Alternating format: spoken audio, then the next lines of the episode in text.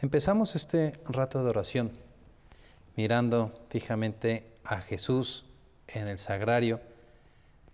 Le acabamos de decir que creemos firmemente que está ahí, que nos ve, que nos oye. Y queremos estar contigo, Jesús, en este momento para platicar, abrirte nuestro corazón, hablar contigo sobre los temas que tú mismo nos quieres proponer a nosotros como en otras ocasiones, vamos a intentar hacer nuestro rato de oración siguiendo la línea que nos propone la misa del domingo que acabamos de, pasar. Este domingo leímos una primera lectura del profeta Isaías, donde Dios se revela a los hombres a través de Isaías y le dice así, dile a mi pueblo, todos ustedes los que tienen sed, vengan por agua. Y los que no tienen dinero, vengan, tomen trigo y coman. Tomen vino y leche sin pagar. El Señor ofrece a su pueblo el alimento y el alimento sin costo. Aunque no tengas dinero, aunque lo que tengas no te alcance, tú ven y come trigo toma agua, toma el vino, toma la leche, toma lo que necesites, porque yo te doy lo que tú necesitas, dice el Señor, el alimento del alma. Tú que tienes sed, nosotros tenemos sed, Dios lo sabe y nos dice que vayamos a Él porque Él nos dará esa agua y ese alimento que necesitamos. Más adelante, el domingo en la misa, en el Evangelio, San Mateo nos propone un pasaje donde recuerda la multiplicación de los panes. Quizá ya, ya te acordarás más o menos de cómo va ese pasaje. El Señor se entera de la muerte de Juan el Bautista y sube una barca y se quiere ir a un lugar apartado y solitario, quiere hacer oración, quiere hablar con su Padre. Busca estar aislado porque quiere tratar esos temas que le duelen. Juan es su primo. Juan es un hombre al que él estima. Y después de que lo acaban de matar, pues está dolido, está afectado como, como tú y yo a veces pues nos dolemos ante las noticias malas. Así estaba Jesús. Jesús se va en medio de un momento malo, se dirige a un lugar solitario, se sube a una barca y se va. Pero la gente que sabía quién era Jesús, la gente que ya empezaba a seguir a Jesús, se dan cuenta hacia dónde se dirige el Señor. Y mientras Jesús navegaba en la barca, otros se fueron por tierra y vieron dónde Jesús eh, pensaba acercarse a la orilla y ahí lo esperaron. Se juntó una muchedumbre. Y llegó el Señor y cuando llegó se encontró con aquella muchedumbre, con aquella gente que va y lo busca. Porque esa gente había visto en Jesús alguien que les daba el alimento del alma. Notaban que Jesús era el enviado de Dios, el Hijo de Dios. Quizá no terminaban todavía de creerlo por completo, pero veían esos prodigios que realizaba. Esas palabras que salían de su boca, que llenaban, satisfacían a todo aquel que escuchaba. La gente se acerca a escucharle y quizá vamos a hacer el ejercicio Tú y yo estamos ahí en medio de esa muchedumbre. Escuchamos a Jesús, vemos que se sube una barca y nosotros vamos también a alcanzarlo. Queremos no perdernos ni un minuto de la conversación con el Maestro. Vamos corriendo, pisándonos unos a los otros. Llegamos, queremos a encontrar el mejor lugar y nos adelantamos, quizá empujando un poquito algunos, nos acercamos hasta la orilla justo a un lado donde la barca tocará la arena. Y ahí el Señor lo vemos de cerca, vemos la cara, la cara de Jesús. Una mirada con una sonrisa detrás de su barba. Una mirada sobre cada uno de nosotros, todos los que estamos ahí. Una mirada profunda, una mirada de amor. Dice el evangelista que vio aquella muchedumbre y se compadeció de ella. Jesús iba a buscar un lugar apartado, un lugar donde pudiera estar solo, donde pudiera hacer oración. Y llega y se encuentra con todos nosotros que estamos esperándole, porque queremos escuchar su palabra. Llega y en vez de decir, pues yo me voy porque quiero irme a un lugar apartado, voy a rezar, que es bueno, es muy bueno que, que lo haga y es muy bueno que tú y yo lo hagamos como lo estamos haciendo ahorita. Hemos buscado un lugar apartado para hacer nuestro rato de oración. Jesús llega y ve esa muchedumbre y no se va. Se compadeció de ella.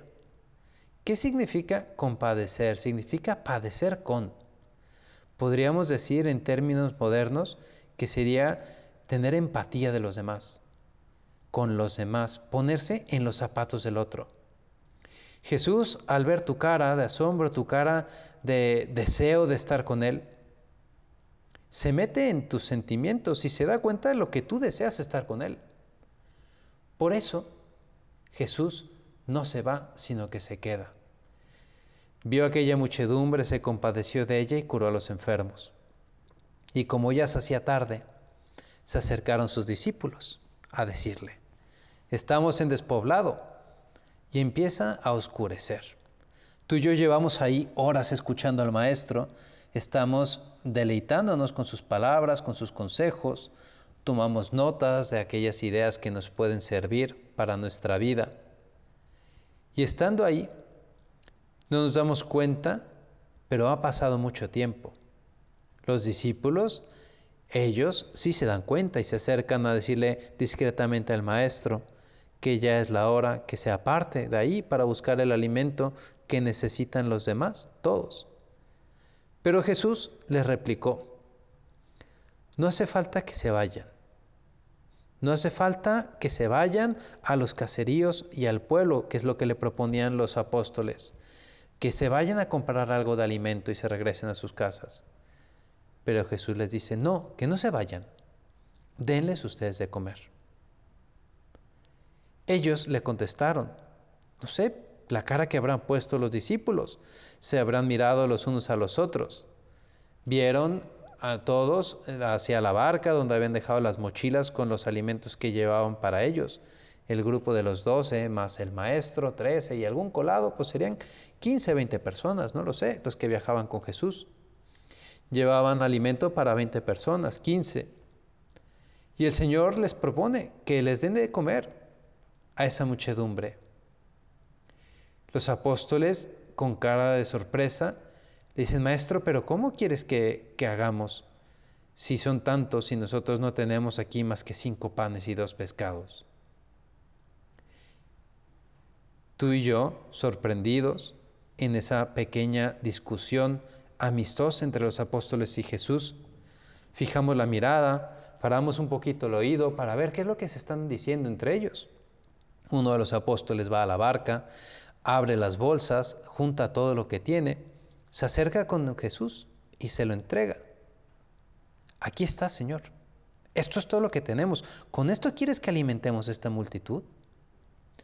Jesús les dice, no te preocupes, tráiganmelos. Luego mandó que la gente se sentara sobre el pasto. Tomó los cinco panes y los dos pescados y mirando al cielo, pronunció una bendición partió los panes y se los dio a sus discípulos para que los distribuyeran a la gente. Y todos comieron hasta saciarse. Y con los pedazos que habían sobrado, se llenaron doce canastos. Los que comieron eran unos cinco mil hombres, sin contar a las mujeres y a los niños. Tú y yo acabamos de presenciar ese milagro. Estamos ahí con unos ojos de sorpresa al ver cómo el Señor le eleva sus manos entrega ese pan al Señor, pronuncia la bendición, como le hace el sacerdote cuando está celebrando la misa. Toma el pan, lo eleva, lo ofrece al Padre. Pronuncia la bendición y después de esa bendición, aquel pan se multiplica. En la misa, ese pan no solo se multiplica, sino que se transforma. Se transforma en el cuerpo y la sangre de nuestro Señor Jesucristo. Un milagro un milagro, todo por amor, por amor a ti. Acuérdate lo que nos decía el profeta Isaías en la primera lectura. vengan a mí todos los que tienen hambre y sed, porque yo les daré. Yo les daré el alimento, tomen lo que necesiten. Dios sabe que tú y yo estamos necesitados de ese alimento. Y Él quiere brindarnos, quiere darnos el alimento que tú y yo necesitamos. Multiplica esos panes. Nos los da, pero no nos lo da solo en ese momento a los discípulos y a los que estaban en tiempos de Jesús, sino que nos lo da constantemente. Nos lo da hoy, ahora, en la Eucaristía, que se ha perpetuado por los siglos y lo tenemos presente, lo tenemos todos los días, podemos acceder a la Eucaristía. Jesús ve esa muchedumbre, se compadece, siente lástima, se da cuenta, se pone en sus zapatos, en los tuyos y en los míos, y se da cuenta que tenemos esa necesidad del alimento del alma. Y Jesús se da por completo, se une a nuestra desgracia y la remedia dándonos el pan de la vida eterna, nos da su cuerpo. Eso era un anticipo de lo que Jesús haría después en la última cena. Y ese gesto de ofrecer el pan, partirlo y entregarlo a los demás, después cobraría todo su sentido. Después de la última cena y después de toda la pasión, muerte y resurrección de nuestro Señor Jesucristo. Ante una necesidad que tenemos todos los hombres, Jesús se da por completo, se entrega por completo. Y tú y yo, de aquí, de este pasaje del Evangelio, podríamos sacar muchas ideas para hacer nuestra oración. Una de ellas es esta que decíamos ya un poquito, del compadecerse. Tú, ¿cómo te comportas ante las necesidades de los demás? Es una buena pregunta que te la dejo de tarea y ya habrá oportunidad de entrar. Hoy yo quería centrarme en otra idea. Tú, ¿cómo agradeces en este caso como beneficiaria de esa bendición de Dios, de ese don de Dios? ¿Cómo agradeces los dones, los regalos, los servicios que los demás tienen contigo? ¿Cómo agradeces los dones que Dios tiene contigo? ¿Cómo agradeces concretamente la Eucaristía que Dios ha querido que tú tengas acceso a la Eucaristía, a su cuerpo, el alimento del alma, el alimento que da la vida. ¿Cuánto agradeces la Eucaristía? Es verdad que ahorita puedes preguntarte, es un momento en medio de una emergencia sanitaria y, y, pues es un momento en que no lo tenemos fácil. No es fácil acceder a la Eucaristía. Sin embargo, sí se puede. Sí se puede. Tenemos concretamente en nuestra ciudad, desde hace ya un poco más de un mes, las iglesias abiertas entre semana. Se celebra la misa públicamente de lunes a viernes. Las puertas están abiertas, tienes que hacer reservación, llegar con tiempo para alcanzar lugar porque no caben todos. Pero está la disponibilidad. Tú y yo podríamos acceder. Es más, muchas personas se están beneficiando ya en este tiempo de recibir la Eucaristía. Es verdad que sigue la emergencia sanitaria, decíamos, y no podemos tampoco jugar con una cosa tan seria como lo es la salud. No podemos arriesgarnos demasiado. Y cada quien tiene que ver en la intimidad de su corazón, en la intimidad de este diálogo contigo, Jesús. Cada uno de nosotros tenemos que ver cuáles son nuestras condiciones particulares, nuestras circunstancias particularísimas, para ver si yo agradezco la Eucaristía disponiéndome para recibirla. Hay gente que quisiera recibir la Eucaristía y que no puede. No puede por salud, no puede porque en sus ciudades siguen cerradas las iglesias. Hay gente que podría participar en la misa, podría recibir la Eucaristía y no va. ¿Por qué? ¿Por qué no van esas personas? No lo sé. Vamos a, tú y yo a pensar cada quien en nosotros mismos. No se trata de andar mirando a los demás si hizo o no hizo. Se trata de ver tú cómo estás viviendo, cómo estás valorando la Eucaristía. Me llama mucho la atención, y yo creo que tú lo habrás visto también en estos días. He visto mucha gente que está saliendo de vacaciones. Gente, mucha, que está llenando las playas de nuestro país. Gente que empieza a subir fotos a sus redes sociales en diferentes partes, cosa que me parece muy bueno.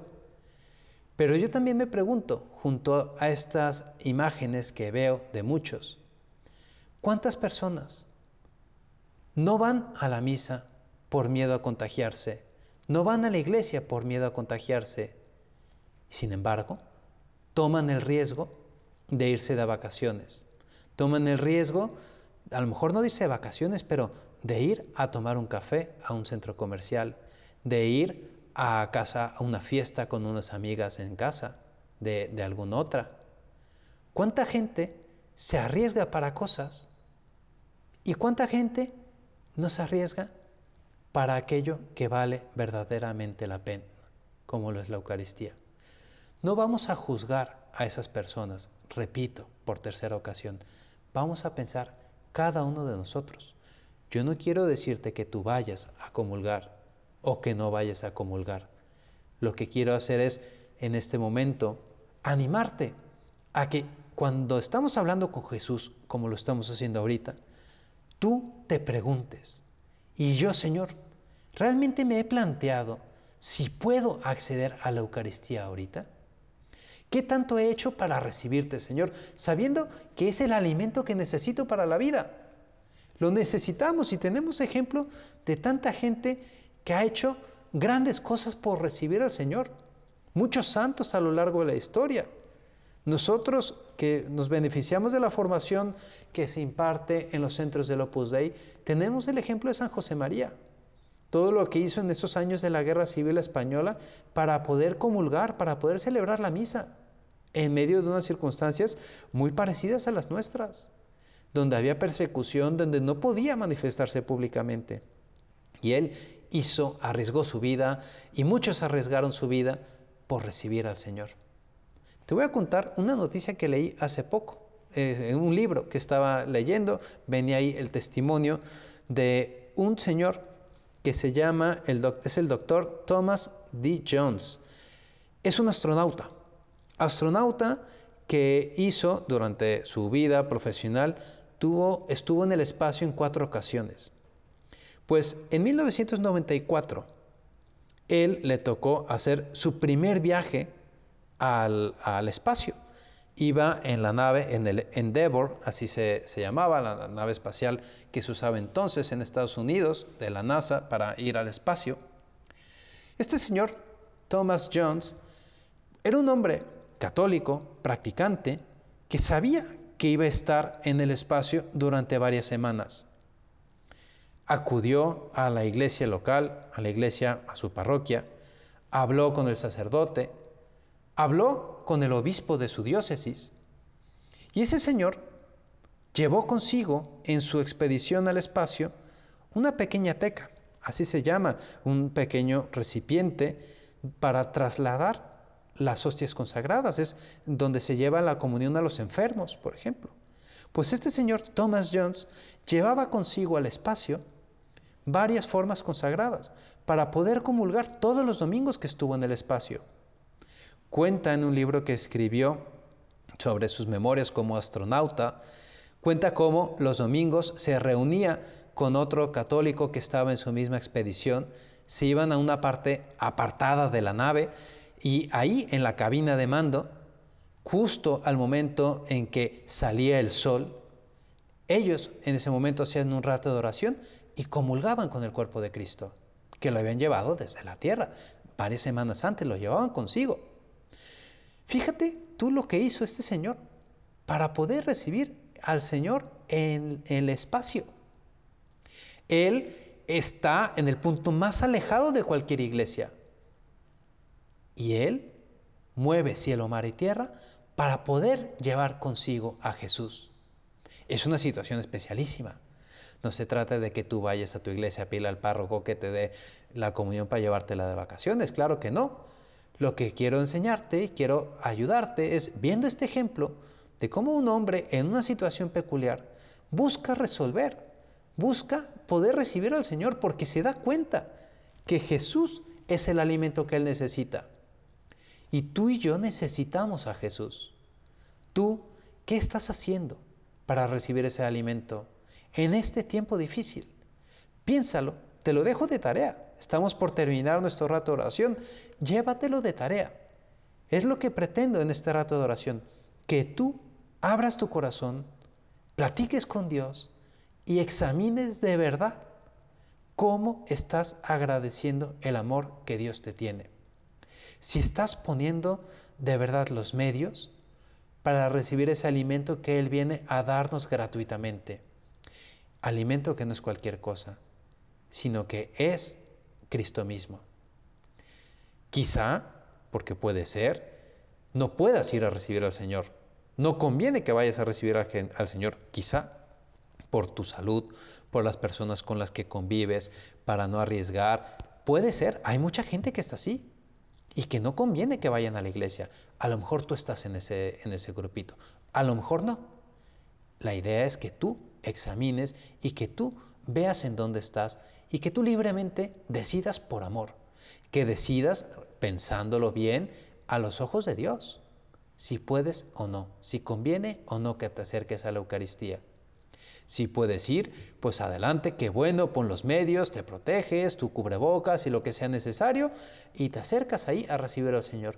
Y si acaso no conviene, y esa es la conclusión a la que tú llegas, una conclusión rezada, que es una muy buena conclusión también, pues yo creo que es momento de prepararte y desear cada vez más recibir al Señor. Sí, en este momento en que no te puedo recibir Jesús, pues ahorita quiero fomentar el deseo Quiero preparar mi alma y quiero repetirte muchas veces que quiero recibir la Eucaristía. No puedo por esto y esto y esto. Y Jesús lo sabe mejor que tú y que yo. Pídele al Señor que puedas estar bien preparado para que en cuanto sí te sea posible, no desaproveche la oportunidad de acercarte a la Eucaristía. En toda esta búsqueda, en todo este discernimiento de lo que conviene hacer en cada momento de nuestra vida, no te olvides de acudir siempre a María. A ella se lo decimos. Le decimos ahorita, Madre nuestra, ayúdanos a tomar la decisión adecuada, una decisión prudente, una decisión movida por el amor y por la necesidad. Porque tú bien sabes, Madre nuestra, que necesitamos a tu Hijo Jesús. Pero tú también bien lo sabes, Madre, que para recibir a Jesús hay que estar muy bien preparados. Y te pedimos que nos ayudes a que nosotros tengamos el alma preparada para el momento en que podamos recibir a tu Hijo Jesús en la Eucaristía.